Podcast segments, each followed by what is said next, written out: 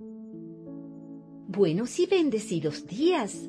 Les hablan Milagro y Gianfranco Giunta de CCE Paraíso. Ante todo, muchas gracias por aceptar la invitación a escuchar la enseñanza de esta semana. Enseñanza que nos será de mucha utilidad para nuestras vidas y muy especialmente para nuestra vida espiritual. Nuestro mensaje de hoy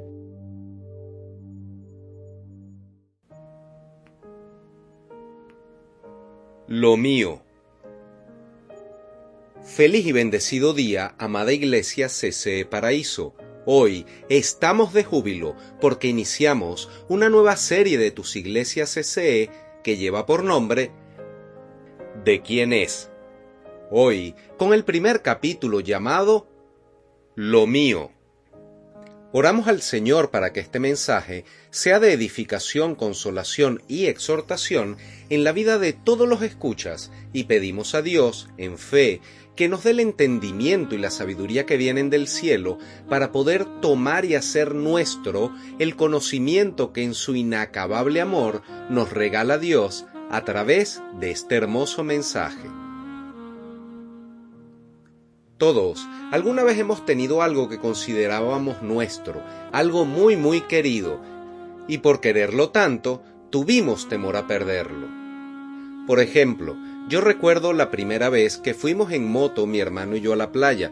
Yo tendría aproximadamente ocho años o nueve y mi hermano probablemente cinco años y nos llevaron a la playa y llevaron una motito que nos había regalado mi papá, una Yamaha cincuentica para niños. Resulta que empezamos a manejar y mi hermano, yo ya sabía manejar la moto, mi hermano aprendió a manejar en la playa. Era una playa bastante larga y entonces empezó a manejar, se montó en la moto, aceleró y rodó hasta el final de la playa, con el pequeño ítem que a él se le olvidó frenar en la moto. Estaba tan contento que no frenó sino que solo giró el volante y se metió dentro del agua hasta que el agua le llegó al cuello. Resulta que las motos no están hechas como los submarinos para ir debajo del agua, así que lamentablemente esa moto que yo tanto quería, que, que sentía tan pero tan mía, se dañó. Mi papá se la llevó y no la volví a ver más nunca. Realmente, en mi corazón, me sentí devastado, un niño devastado, sentí un agujero gigante en el estómago y nunca más volví a ver mi moto, mi primera moto. Este tipo de situaciones nos lleva a reflexionar, es decir, los apegos, sobre la naturaleza humana. Porque desde que somos pequeños tenemos y sentimos una posesión inmensa, gigante sobre las cosas. Un niño, por ejemplo, al agarrar un juguete lo declara como suyo, es de él y de nadie más. Y si otro niño o niña intenta tomarlo, la respuesta inmediata del primer niño es, eso es mío. Recuerdo cuando María Candelaria era solo una niña, y decía, Tato mío, Tato mío, refiriéndose a mí, y no permitía ni que mi esposa se me acercara. Yo era su propiedad, y esto es algo típico de los niños. Resulta que cuando le quitamos un juguete que un niño ha declarado como suyo, en ese momento pareciera que su mundo se derrumba. Y en la medida que crecemos, que nos hacemos adolescentes y después adultos, este sentimiento no desaparece, solo que se transforma. Estamos hablando del sentimiento de propiedad de las cosas, del apego a lo material. Y entonces este sentimiento se redirige hacia cosas más grandes, un carro, una casa, un empleo, y es natural, es normal querer proteger lo que consideramos nuestro, especialmente si hemos trabajado duro para conseguirlo. De hecho, en la Biblia se nos enseña en Génesis 3:19, Te ganarás el pan con el sudor de tu frente, hasta que vuelvas a la misma tierra de la cual fuiste sacado, porque polvo eres y al polvo volverás. Pero ¿qué realmente nos están diciendo estas palabras? ¿Cuál es el trasfondo de ellas? Estas palabras nos recuerdan que a pesar de nuestros esfuerzos hay un ciclo de vida al que todos estamos sujetos y forma parte integral de nosotros. Porque al final del día no nos vamos a llevar nada de lo que consideramos nuestro. Hablemos hoy de Alejandro Magno. Alejandro Magno fue uno de los comandantes militares más exitosos de la historia de la humanidad. Venció al imperio persa, se sobrepuso al imperio egipcio que era grandísimo para la época y llevó sus dominios desde Grecia en Europa hasta el norte de la India, formando así el imperio más grande de la era antigua. Alejandro Magno se enfermó mucho en el viaje de regreso de su victoriosa campaña militar, y cuando estaba a punto de morir, compartió sus tres últimos deseos con sus generales. Primero, quería que sus médicos llevaran su ataúd de vuelta, es decir, que los médicos cargaran su ataúd con él adentro. Segundo, quería que el camino al cementerio donde se llevaría su ataúd fuera cubierto con oro, plata y piedras preciosas. Es decir, que en la medida que los médicos iban llevando el féretro, otras personas fueran lanzando al camino oro, plata y piedras preciosas. Por último, y en tercer lugar, Alejandro Magno quería que le pusieran las dos manos fuera del ataúd, que mientras lo iban llevando los médicos y se iban lanzando oro, plata y piedras preciosas en el camino, sus dos manos fueran colgando fuera del ataúd. Alejandro explicó que deseaba impartir tres lecciones a todos los que vieran su funeral. En primer lugar, no importa cuán grande sea la habilidad de un médico, no pueden salvar la vida de las personas porque ellos no pueden determinar ni la vida ni la muerte de alguien. En segundo lugar, Alejandro Magno quería enseñar que no vale la pena pasar toda una vida en la búsqueda de la riqueza, que eso es una pérdida de tiempo. Y por último, el mismo Alejandro Magno quería que entendiéramos que cada uno de nosotros viene a este mundo con las manos vacías y también nos iremos con las manos vacías porque no podemos llevarnos nada cuando fallecemos. Alejandro Magno pasó con grandes remordimientos y mientras estaba en su lecho de muerte utilizó sus propias experiencias personales para advertir a todos los demás Dedicar una vida a acumular riqueza es inútil, ya que no importa lo rico que seas, no puedes comprar una vida de ida y de vuelta. Ciertamente, no puedes extender tu vida por un solo segundo. Tristemente, no tuvo esta revelación hasta que él mismo estuvo al borde de la muerte. Las últimas palabras de Alejandro Magno en su lecho de muerte fueron, Al más fuerte, esto como respuesta ante la pregunta de quién debía heredar su imperio. Alejandro Magno al decir al más fuerte estaba refiriéndose al más sano de todos, pero no sano solo físicamente, sino al más sano espiritual, porque la sanidad tanto física como espiritual vale mucho más que cualquier riqueza material. Y es que conociendo esta historia de Alejandro Magno, el más grande conquistador, podemos llegar fácilmente a la conclusión de algo. Las riquezas no son malas, pero parece que la búsqueda desesperada de las riquezas puede desviarnos de las verdaderas riquezas de la vida. Porque, ¿qué realmente es importante al final de la vida de cada uno de nosotros? Vamos a contar una historia, ahora bíblica, que ilustra muy bien esto. Job, la historia de un hombre que lo perdió todo, pero que encontró lo verdaderamente esencial. Job era un hombre de gran riqueza y profunda fe. Job es conocido por haberlo perdido todo, sus bienes, su familia y hasta su salud. Pero en medio de sus pruebas, Job nunca perdió su fe en Dios. A pesar de la incomprensión y del juicio de sus amigos, Job siempre mantuvo la integridad. Y al final, Dios recompensó a Job restaurando su fortuna y todo lo que tenía. Todo lo que tenía incluye su paz, su tranquilidad, su sabiduría y su amor, al doble de lo que tenía antes de perderlo. Y este relato de Job nos enseña claramente que aunque las posesiones terrenales son temporales, la fe y la integridad son eternas. Job 19:25 Porque yo sé que mi Redentor vive y al final se levantará sobre el polvo. En esta declaración, Job nos recuerda lo verdaderamente esencial, que es nuestra relación con Dios y la esperanza de una vida eterna junto a Él.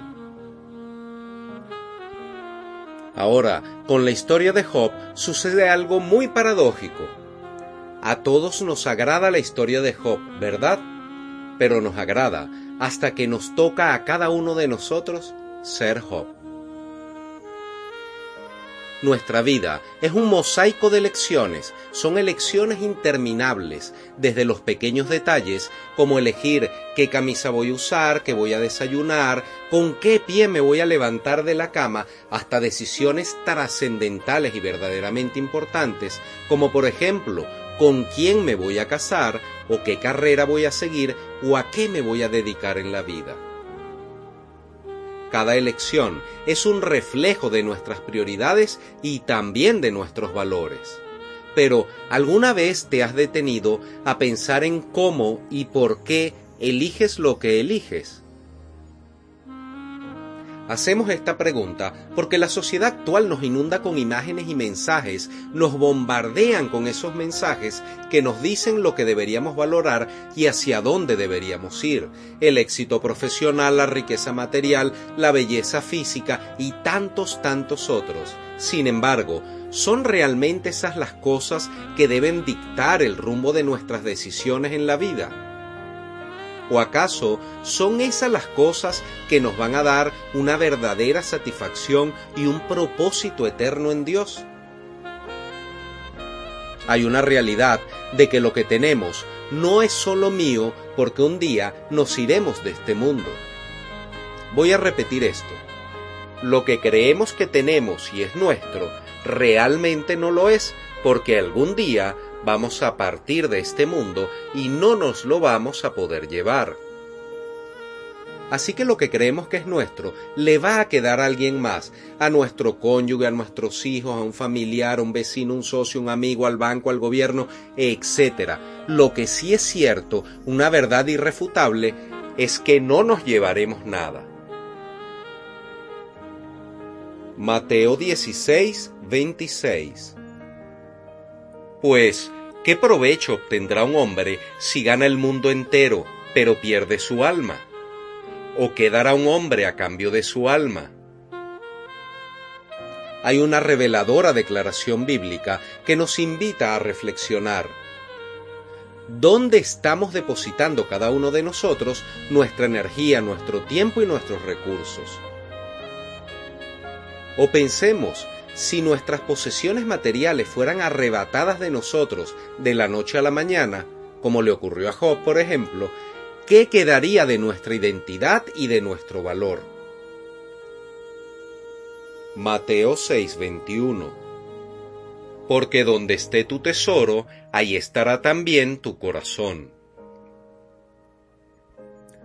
Hay personas que acumulan riquezas a todo lo largo de su vida y al final se dan cuenta de que esa montaña de dinero y de bienes no puede llenar el vacío de su corazón ni tampoco puede comprar un día más de vida, como por ejemplo le sucedió al dueño de Apple.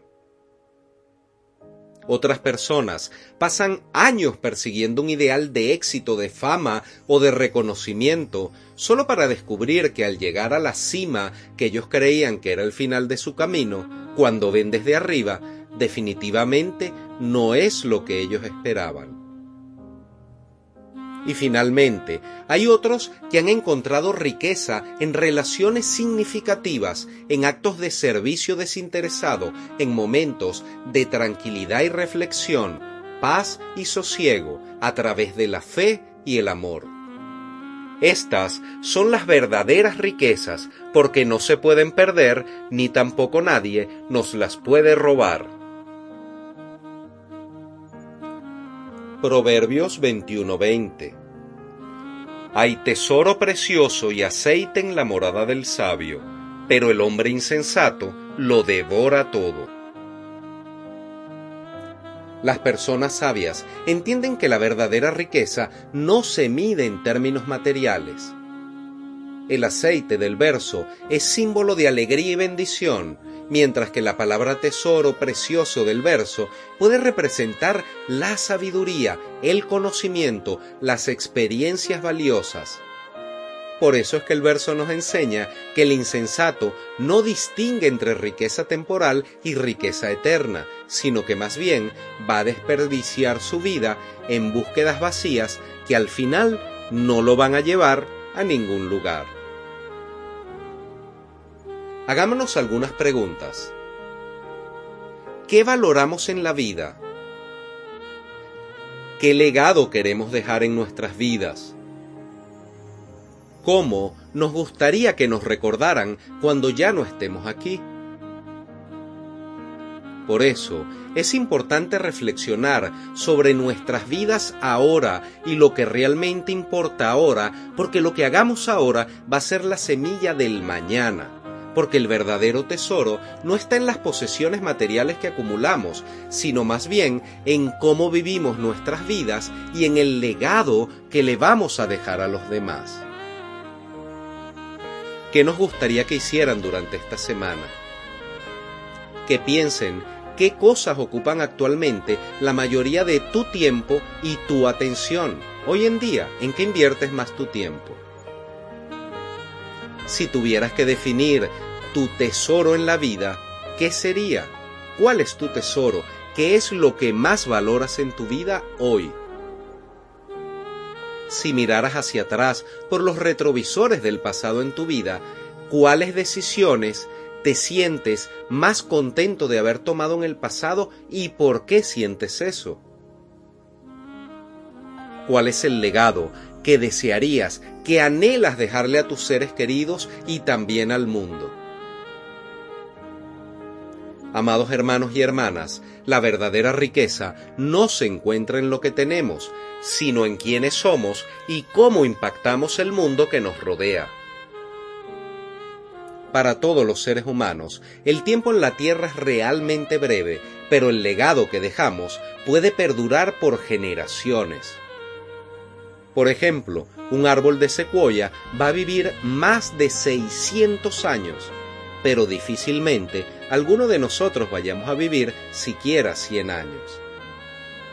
Así que en lugar de centrarnos en acumular riquezas materiales y bienes de fortuna, vamos a concentrarnos en dar, en amar y en servir a Dios a través de darle, amarle y servirle a nuestro prójimo